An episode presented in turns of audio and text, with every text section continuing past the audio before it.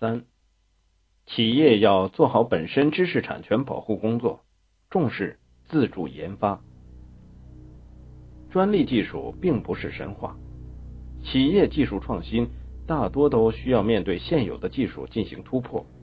创新完全可以在现有专利技术基础之上进行，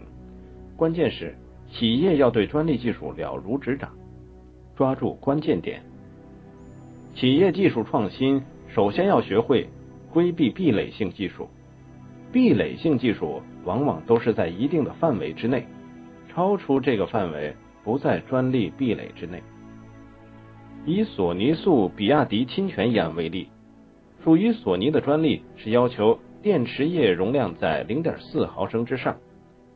比亚迪就将电池液容量控制在零点四毫升以里。索尼专利技术要求电池极片厚度在八十至二百五十微米，比亚迪所研制出来的电池厚度就在这个限制之外，侵权就不能成立。只要企业在原有的专利技术之上新研发的技术。可以达到竞争对手的质量要求，甚至更好，并被市场所接受，这就是技术上的突破，属于自行研发的技术创新。另外，企业在技术创新上不要被专利所吓倒。实际上，企业可以寻找更新的技术取代专利技术，替代的技术只要有效可行，就能突破现有的专利技术限制，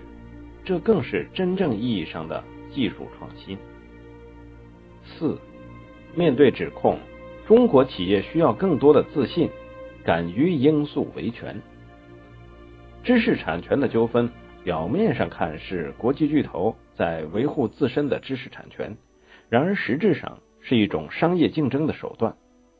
面对在成本上占据优势的中国企业，国际巨头利用知识产权诉讼来达到压制对手的目的，这是很正常的现象，而且。这也正是他们的高明和成熟之处。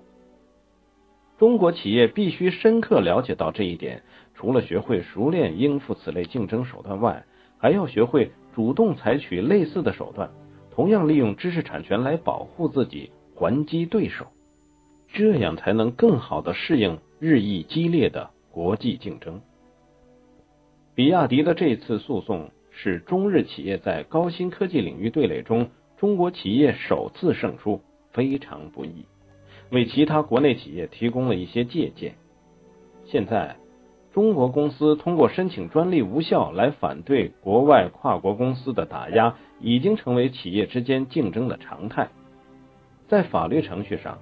专利获得通过之前和之后，任何权利人都可以对此专利表示质疑。专利是公开的信息。经过专利局审查许可之后给予授权，而专利权证被公开之后，法律规定的专利权相对来说就是一种垄断性的市场权利。但是从法律层面上而言，任何专利申请在法律上获得专利权证后都有被判无效的可能。企业先登记专利注册，会获得一个暂时性的垄断权。而这个垄断权下一步要经受其他技术相关人和竞争对手的考验，基本上是来自竞争对手的考验。也就是说，竞争对手在掌握相关有效信息前提下，仍有可能诉请该专利无效。竞争对手对专利信息的掌握远胜于专利审查员，他们为了对抗或击败竞争对手，有相当机会通过全球专利数据库检索。以找到致使其竞争对手专利无效的证据，未来专利战的激烈程度可见一斑。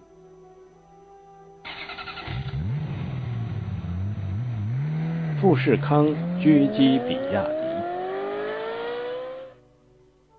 相信大部分人都应该听说过富士康国际控股。富士康是全球三 C 代工领域规模最大、成长最快。评价最高的国际集团，集团旗下公司不仅在亚洲及欧洲的证交所挂牌交易，而且囊括了捷克前三大出口商、大中华地区最大出口商、福布斯和财富全球五百大企业以及全球三 C 代工服务领域龙头等头衔。富士康在中国大陆、台湾地区以及美洲、欧洲和日本等地拥有数十家子公司。一九八八年，富士康开始投资于中国大陆，在华南、华东、华北等地创建了八大科技工业园区。自一九九一年至今，集团年均营业收入保持百分之五十以上的复合增长率。相对于富士康年收入上百亿美元的庞大规模，年收入不过一百二十九亿元人民币的比亚迪实力肯定显得太过弱小了。但是，也就是比亚迪，却让代工皇帝郭台铭很是头疼。郭台铭与王传福间的对决是江湖大佬与后起之秀间的对决，争夺手机代工业务，二人势成水火。富比之争，一波三折，扣人心弦，鹿死谁手，其未可知。二零零七年三月，比亚迪发布公告，宣称正在筹备将手机代工业务分拆上市。这时候，郭台铭出手了，他要终结比亚迪的高速发展。于是，一场被媒体称为“富比之争”的两家制造业巨头的龙虎争霸。正式上演。二零零七年六月十二日，郭台铭的富士康集团旗下两家子公司——深圳富泰宏精密工业有限公司和宏富锦精密工业深圳有限公司，向中国香港高等法院提起诉讼。比亚迪在知情情况下，使用来自富士康的机密业务资料，建立了一个与富士康极度相似的。手机生产系统令公司损失了价值五十一点三亿元的合同。他们指出，比亚迪必须立即停止使用上述保密资料，交出因使用该机密资料所获得的利润，并赔偿富士康的损失。在听证会上，富士康方面披露，二零零二年十一月二十七日，为了洽谈合作项目，富士康集团大陆总部。邀请比亚迪董事长王传福一行参观考察了富士康公司的手机工厂生产线，后来因故未能达成合作意向。同年，比亚迪着手建立第三事业部，开始代理加工手机零部件产品。然而，从二零零三年年初开始，比亚迪不断以各种手段利诱富士康的员工离职跳槽到比亚迪工作。至今跳槽的人数已多达四百余人，其中包括富士康花费几十万元派往欧洲培养的高级技术人才和高级管理人员。富士康还不断发现，比亚迪的技术人员向富士康内部员工发送电子邮件，利诱他们跳槽到比亚迪工作，并承诺跳槽者均可获得优厚待遇。富士康在诉讼状中强调。比亚迪的手机业务从无到有、从弱到强，这种爆发式的增长十分不正常。而这个增长过程与富士康商业秘密文件大量的流失、大量的员工跳槽，在时间上是相互吻合的。而据中国台湾一家媒体透露，富士康之所以要控告比亚迪窃取商业机密，直接原因就是。比亚迪挖走了富士康在日本的研发高级主管，并连带了一项关键技术。这是一种将任何金属粉末提高精度和密度的冶金提炼合成技术，不但能提高产量、降低损耗、防腐化和延长使用期限，而且还能降低成本。富士康一位高层人士表示。公司之间的挖角原本无可厚非，但这次非同小可，因为比亚迪的挖角涉及公司的商业秘密。据该人士透露，比亚迪已经多次从富士康挖角，甚至成立了挖角办公室。应该说，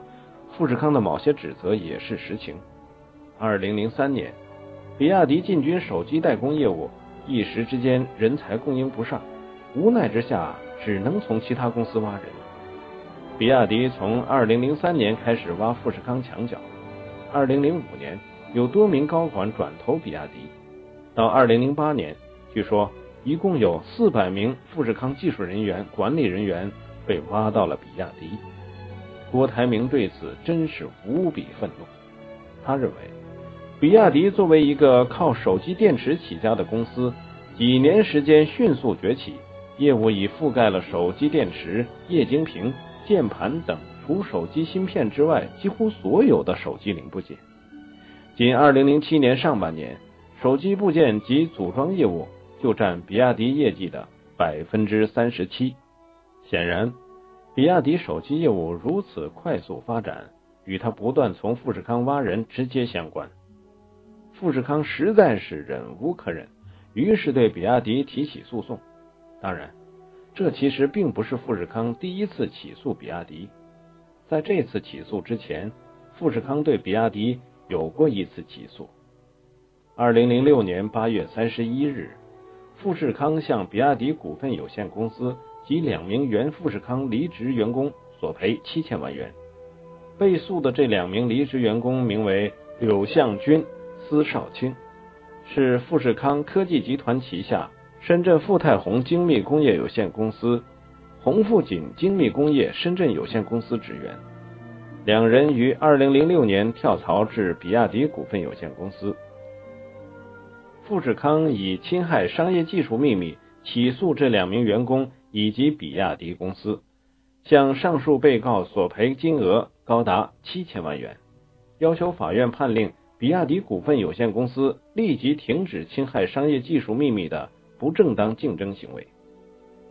这是富士康继起诉第一财经日报编委翁宝和记者王佑后爆出的另一个天价索赔案。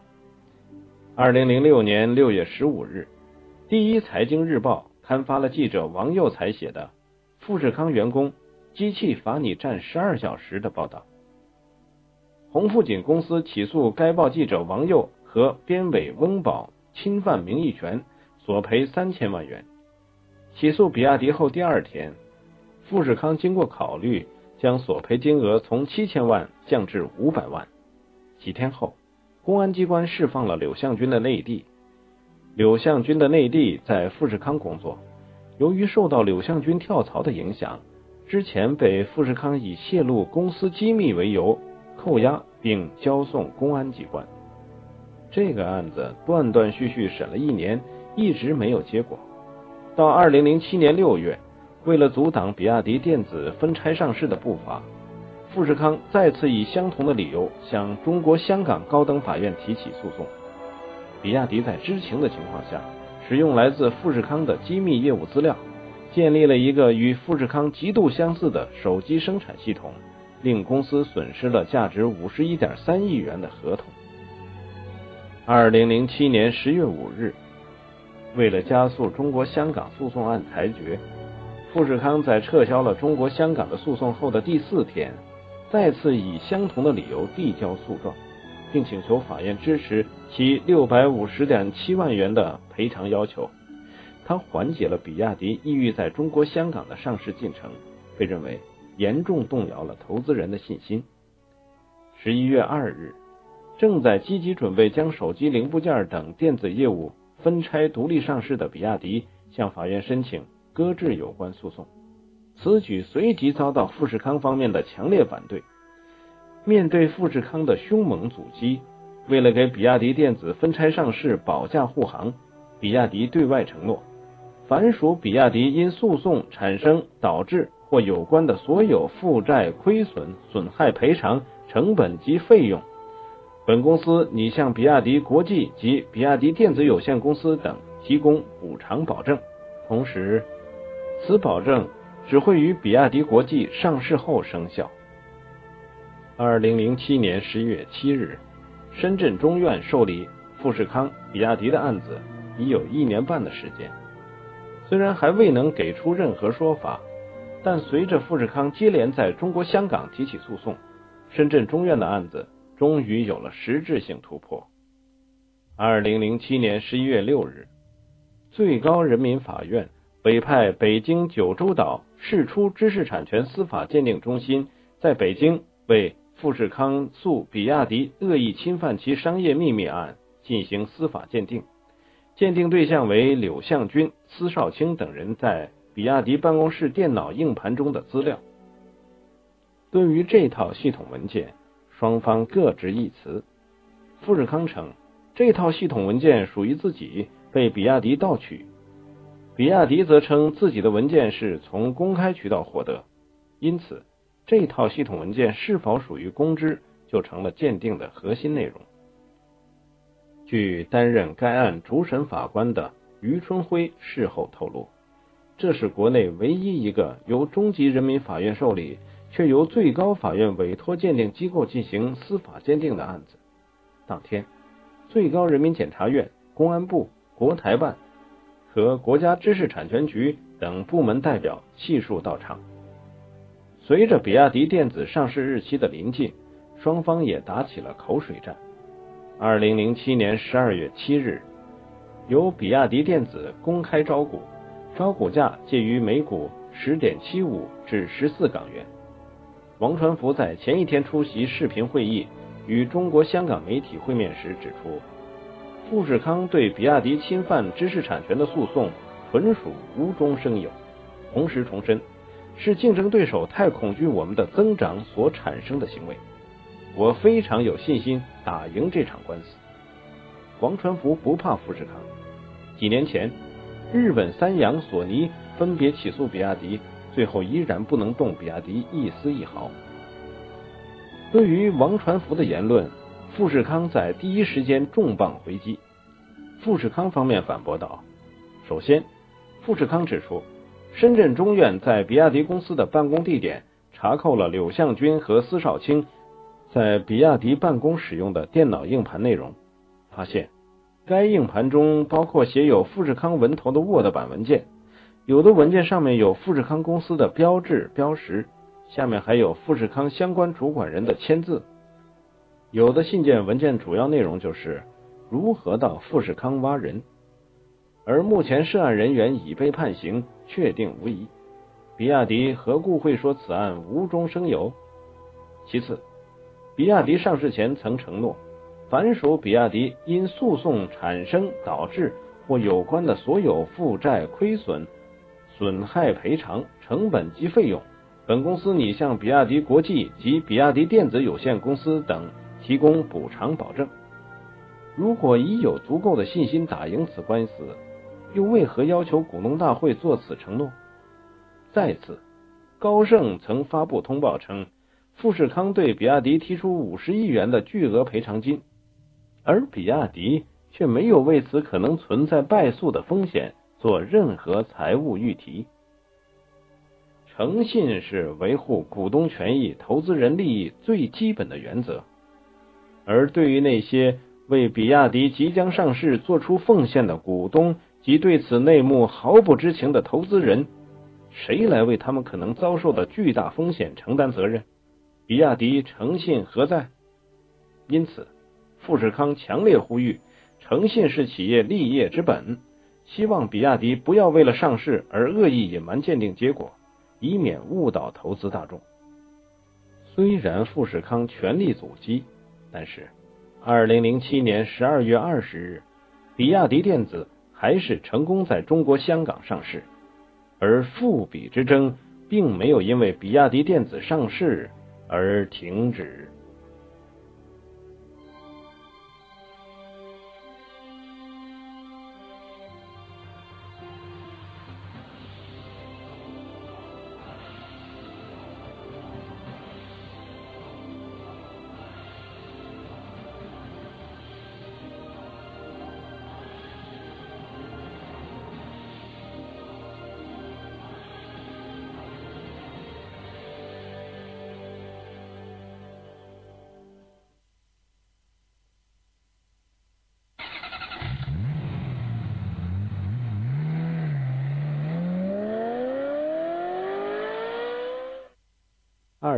八年一月十号，在经过两个月前的司法鉴定后，复比案有了新的进展。最高人民法院委派的北京九州岛市出知识产权司法鉴定中心，为富士康诉比亚迪恶意侵犯其商业秘密案的官方鉴定报告出炉。该鉴定报告认为，比亚迪使用的为数不少的文件与富士康非公开文件记载的信息整体构成相同。比亚迪在诉讼中提供的文件中，超过百分之六十带有非公知信息。被查获硬盘载有一百多份属于富士康的文件，其中超过百分之五十五带有非公知信息。硬盘中发现比亚迪正在使用的两份文件，与其中一份原告在被查获硬盘中的非公知文件记载的信息相同。对此，比亚迪方面驳诉认为，鉴定报告及相关附录的大部分乃富士康单方面成交的，自己对此毫不知情。此外，对有关资料机密性质的断定，也不能作为判断比亚迪是否侵权的依据。二零零八年二月二十六日，富比案再次在深圳中院低调开庭。当日焦点集中在对一个多月前北京九州岛释出知识产权司法鉴定中心的鉴定结果上。比亚迪方面认为，这个鉴定结果不公正。比亚迪方面称，深圳中院送交北京九州岛释出知识产权司法鉴定中心鉴定的电脑硬盘。所涉及的文件数目，以及之前发布的官方鉴定报告所述文件数目，比移送北京检测时多出十七份。因此，比亚迪法律顾问对硬盘中资料的真实性和是否能作为证据提出质疑。他们认为，这块作为富士康指认比亚迪窃取其商业机密的重要证据之一的比亚迪硬盘，其数据很可能被篡改。以此为由，比亚迪申请核查，案件审理也随之陷入僵局。面对富士康的全力阻击，在瑞银与比亚迪的共同努力下，比亚迪电子分拆上市虽然没有预先设想的那么辉煌，最后还是成功了，这让郭台铭有些沮丧。于是，富士康谋求把富比之争扩大化。二零零八年三月十四日，富士康发布公告，称当地公安机关在调查取证后发现，二零零七年十一月进行司法鉴定的案子可能涉及犯罪，需要追究刑事责任。因此，富士康公司撤销此前对比亚迪侵犯商业机密的民事诉讼，同时将此案件在深圳法院申请刑事诉讼。富士康的发言人指出。有很多证据可以证明，比亚迪对富士康有关知识产权的侵权是有组织、有计划的。因此，基于上述认识，富士康公司再进行民事诉讼有些不妥，所以公司于近日进行了新的上诉。富士康要把告比亚迪侵犯商业秘密由民事诉讼上升为刑事诉讼。富士康在公告中称。深圳市公安局宝安分局经审查现有证据后，认为有犯罪事实需要追究刑事责任。公安局遂依法对比亚迪涉嫌进行单位刑事犯罪活动立案侦查。公告中同时说，作为直接负责人的比亚迪董事及其他职员，可能因比亚迪的任何单位刑事犯罪活动而受到惩罚，而王传福被拘押的可能性最大。正好这段时间，比亚迪董事长王传福正在美国进行商务会谈。据说，深圳警方已经对他下了最后通牒，要求王传福在四月一日前回国，以便随时接受警方的问讯。富士康方面的人士甚至分析认为，假如王传福在警方限定日期内没有归国，深圳警方则很有可能采取强制措施，将王传福引渡回国。而到了那时，比亚迪集团及王传福的命运恐怕就无法自己掌握了。最后，不幸让富士康严重。二零零八年三月二十一日，比亚迪的副总裁、创始人之一的夏佐全被深圳公安机关带走协助调查。这一突发事件，把本来波澜不惊的富比之争引向了扣人心弦的地步。富士康方面大为振奋，认为是富士康公司反败为胜的好机会。这真是一个惊天大新闻，严重程度仅次于半年多以后发生的国美董事长黄光裕被北京市公安机关逮捕的事件。夏左权的被拘捕让比亚迪非常难堪，幸好这个消息当时并没有公开，暂未对比亚迪造成任何影响。而且四天之后，夏左权就被释放。由于担心这件事还有可能闹大，比亚迪公司果断进行了处理。四月七日，比亚迪发布公告称，比亚迪公司副总裁夏佐全先生由于个人原因，已于二零零七年十二月十五日辞任。他的辞呈于二零零八年三月二十日获批准，并从三月二十日起由执行董事调任为非执行董事。显然。比亚迪想要暂时先疏远夏左权与公司的关系，以防之后让他人找到口实。但是夏左权被拘捕的消息是掩盖不住的。二零零八年四月十日晚间，富士康发布公告，得意洋洋地宣布，比亚迪公司副总裁、创始人之一的夏左权已被深圳公安机关刑事拘留。同时，富士康公布了另一与侵权案相关案件的进展。公安局对涉及侵犯富士康科技集团商业秘密案件的前比亚迪员工柳向军和司少卿分别进行调查。两名前富士康全资附属公司富泰宏的雇员离职后，均获得比亚迪聘用并任职高管。基于公安局调查结果，柳向军和司少卿。被深圳市宝安区人民检察院及深圳市龙岗区人民检察院分别控以侵犯富士康科技集团商业秘密罪。深圳宝安法院发现，柳向军通过指示鸿富锦精密工业前雇员后受聘于比亚迪的张建，自富泰宏另一名前雇员王维处取得富士康科技集团的数份文档。从而非法取得属于富士康科技集团的商业秘密。司少卿也在受聘于富泰宏期间违反对富泰宏的保密责任，自富泰宏之处所带出了若干档案，用于比亚迪同类档案的编撰制定。深圳宝安法院参考了中国科学技术部知识产权事务中心就柳向军取得的文件作出的鉴定结论。同时，也参考了北京九州岛释出知识产权司法鉴定中心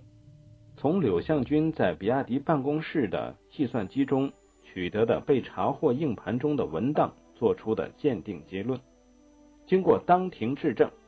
深圳宝安法院认可了两份鉴定结论的合法性及可靠性，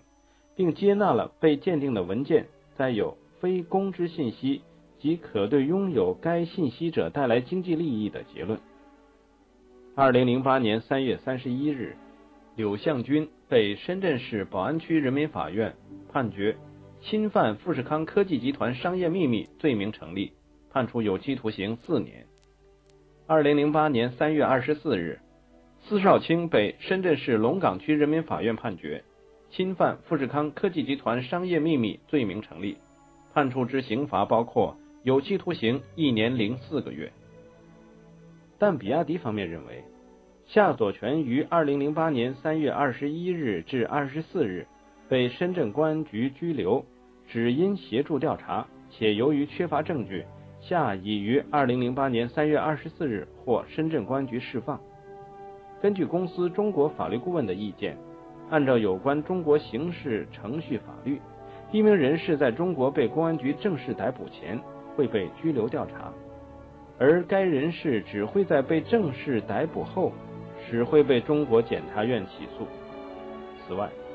被深圳中级人民法院定罪的柳向军及司少卿为公司前雇员，其与公司的雇佣关系已于其被定罪前终止，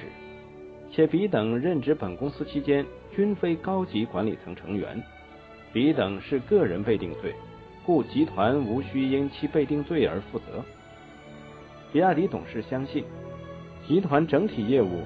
营运或财务状况不会因任何上述事件而受重大不利影响。同时，比亚迪方面辩护说，夏佐全任职比亚迪执行董事及副总裁期间，负责法律及审查部门电脑中心工作，监管集团一般营运，但从未参与日常业务运作、生产及销售分部及研发部门的工作。至二零零八年十二月二日晚间，中国香港上市的比亚迪发布公告，披露了复比案半年来的新进展。比亚迪公布的进展。包括以下三个方面，原文如下：一、近日，本公司收到公安局出具的撤销案件决定书，因案件证据发生重大变化，公安机关撤销了对本公司的刑事调查，为案件进行司法鉴定的北京九州岛释出知识产权司法鉴定中心有关负责人赵军、陈勇及刘复兴。因涉嫌帮助毁灭伪造证据和收受贿赂，已经被公安机关执行逮捕。二，原比亚迪员工张朝正涉嫌非法接受富士康贿赂，为富士康非法窃取本公司保密文件，目前其已被公安机关逮捕，由检察机关控罪并追究刑事责任。三，本公司非执行董事夏佐全收到公安机关出具的。解除取保候审决定书。据此，公安机关基于案件证据发生重大变化，终止了对夏先生的所有调查。比亚迪公布的三条新进展，使得整个复比案出现了逆转。比亚迪称得上是绝地反击。此前，比亚迪一直是案件的被告。从双方长达两年半的历次交锋来看。比亚迪几乎总是处于被动防守的局面，这一次终于反咬一口，给富士康一个下马威。在整个复比案中，公安机关从比亚迪公司查封的一些电脑内资料是否构成证据，成为了关键。双方对此有不同看法。北京九州岛释出知识产权司法鉴定中心在二零零八年一月。对这些证据进行了鉴定，正是由于这一次鉴定，使得整个案件的进展急速突然朝向不利比亚迪的方向发展，而比亚迪就是在这里找到了突破口，揭发出为案件进行司法鉴定的北京九州岛释出知识产权司法鉴定中心有关负责人赵军、陈勇及刘复兴涉嫌帮忙毁灭伪造证据和收受贿赂。而行贿的显然就是富士康公司了。如此一来，证据发生了重大变化，所以相关部门对比亚迪的调查几乎一笔勾销，包括撤销对比亚迪公司的刑事调查，终止对夏佐全的所有调查。到此时，这个被称为中国高科技领域知识产权第一案的复比之争，看来离结案不远了。王传福再一次立于不败之地。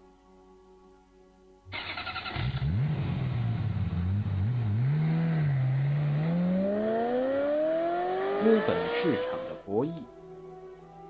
王传福曾说：“有了成本优势和技术优势，为什么不借助资本市场的优势？”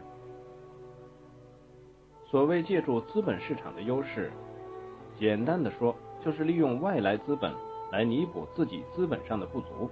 扩张自己的势力范围。从一九九五年比亚迪成立后，比亚迪的股权发生了几次重大的调整，每次调整的背后都有深刻的动机，或为了融资，或为了上市。但是无论其动机如何，调整的结果都对比亚迪的发展起到了促进作用。一九九五年，比亚迪成立的时候，注册资本为四百五十万元，其中有一部分是技术入股。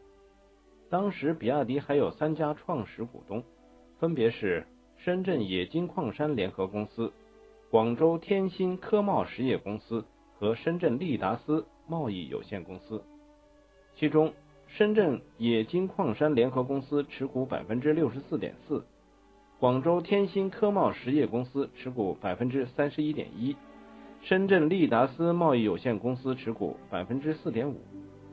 而广州天心科贸实业公司就是王传福表哥吕向阳的企业。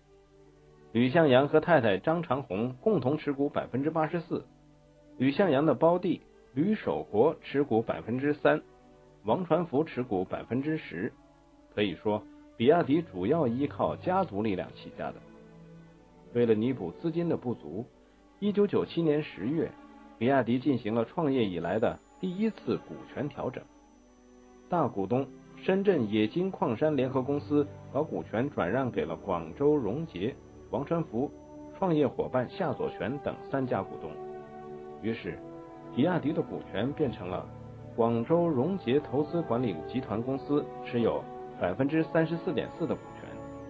广州天心科贸实业公司持有百分之三十一点一的股权，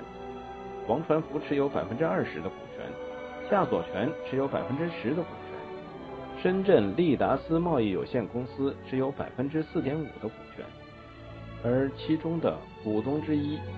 广州荣捷投资管理集团公司也是吕氏家族企业。所以说，在比亚迪的股份中，吕氏家族超过了百分之六十五，处于绝对控股地位。然而，天有不测风云，东南亚金融危机爆发，对中国企业。尤其是以出口为主的企业，造成了巨大的冲击。半数以上的出口企业的资金周转出现困难，比亚迪也不例外。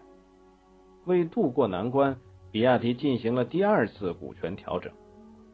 一九九八年一月，比亚迪的股东们开始大规模增资。王传福的表哥吕向阳通过其控股的广州荣捷投资管理集团向比亚迪投资一千六百六十万元。王传福个人从银行贷款出资六百四十万元，夏佐全个人出资二百五十五万元，从而使比亚迪的注册资本从成立之初的四百五十万元扩张到三千万元。这次增资后，广州荣捷投资管理集团持有的股份达到百分之六十点三三，王传福个人持股则增加到百分之二十四点三三，夏佐全持有的股份未变。还是百分之十。广州天心科贸实业公司持有的股份则降到百分之四点六七。深圳利达斯贸易有限公司由于没有增加投资，而致使持有的股份一下子降到百分之零点六七。东南亚金融危机的发生，对比亚迪来说，利还是大于弊的。这次金融危机的冲击，使得比亚迪的成本优势。更充分的得到了体现，其电池产品的市场份额也迅速增长。一九九八年，比亚迪锂电池生产工艺技术逐步成熟，已经能够进行大批量生产。此时，王传福决定单独成立公司，专门生产锂电池，于是就组建锂比公司。当时出资组建锂比公司的，除了比亚迪实业公司外，还有二十名个人股东，这二十名个人股东中，大多数为比亚迪实业的高级管理员工。在王传福的倡导下，比亚迪实业公司及二十名个人股东各投资三万元参股，最初的注册资本仅为三百万元。比亚迪实业持有百分之四十的股权，二十名高级管理人员分别持有百分之零点五至五不等的股权，累计持股。百分之三十点五。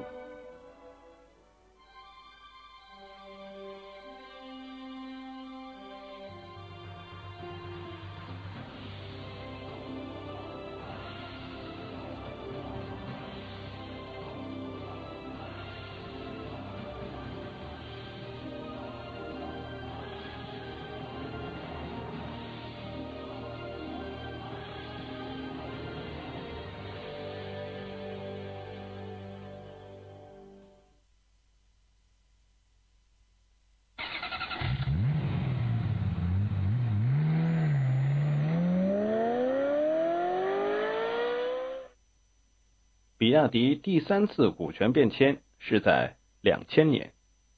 二零零零年一月，王传福开始了大规模收购股权。王传福首先接手了吕向阳的广州天心科贸实业公司出售的百分之四点四六的比亚迪实业股权，随后广州荣捷投资管理集团转让所持有的比亚迪实业百分之十点三三的股权，也由王传福接手。二零零一年，最早的投资者之一，深圳利达斯贸易有限公司出售和转让在比亚迪实业公司注册资本中的所有股权，全部由王传福所接手。这时，比亚迪的股权再次发生巨变，其中。广州荣捷投资管理集团持有百分之五十的股权，王传福个人持有百分之四十的股权，而夏佐全仍然持有百分之十。与此同时，比亚迪锂电池公司，也就是原来的锂比公司的股权也发生了变更。二零零零年，王传福投入大量资金开始锂电池的研发，并很快拥有了自己的核心技术，成为了。摩托罗拉的第一个在中国锂电池供应商。同年十二月，比亚迪锂电池公司的总资产已经达到了三千万元人民币。二零零一年九月，王传福持有比亚迪锂电池公司百分之三十二点九一的股份，吕向阳拥有百分之十九点八二的股份，其他三十七名股东则拥有剩下的百分之四十七点二七的股份。此时，比亚迪锂电池市场份额上升到世界第四位，而镍铬和镍氢电池更是上升到了第二位和第三位，实现了十三点六五亿元的销售额，净利润高达二点五六亿元。二零零二年，王传福有意将比亚迪上市，于是比亚迪进行了第四轮股权交易，为二零零二年六月十一日的比亚迪。股份制改造做准备。二零零二年三月六日，广州荣捷投资管理集团和夏佐全分别将持有的百分之二十三点五五和百分之一点四的股权转让，王传福获得百分之零点九七的股份，吕向阳获得百分之八点七二的股份，公司管理层获得百分之十三点七六的股份，代偿古伟妮、贾延秀。三名个人投资者共持有百分之一点五的股份，同时，吕向阳把百分之五的股权转让给其太太张长红，王长福把百分之四的股权转让给其太太李少华，夏佐全把百分之一的股权转让给其太太杨志莲。此时，王传福持股百分之三十六点九七，广州荣捷投资管理集团持股百分之二十一点四五。夏佐全持股百分之七点六，管理层持股百分之十三点七六。到了二零零二年比亚迪上市前夕，王传福将个人股份降至百分之二十八点八，将持股高管人员由原来的二十名上升为三十四名，持股比例也上升到百分之二十二点六。为了上市，比亚迪公司还面临着股权结构和公司管理方面的调整。对王传福来说，最大的问题是如何整合比亚迪实业和比亚迪锂电池两家公司，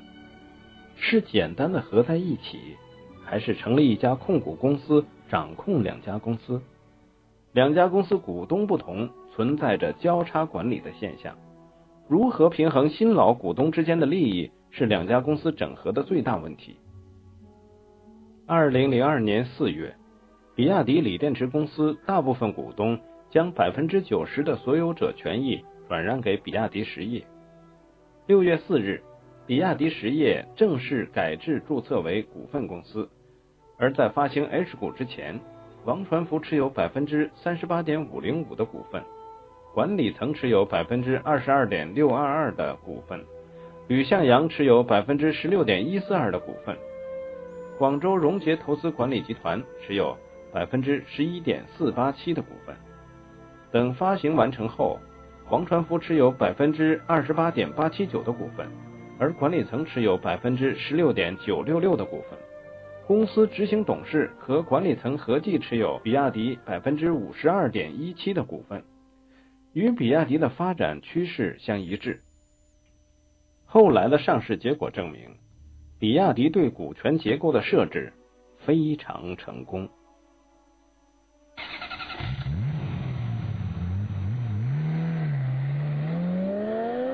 资本经营，广开财路。比亚迪上市，让王传福意识到资本市场的好处，他要学会运用它广开。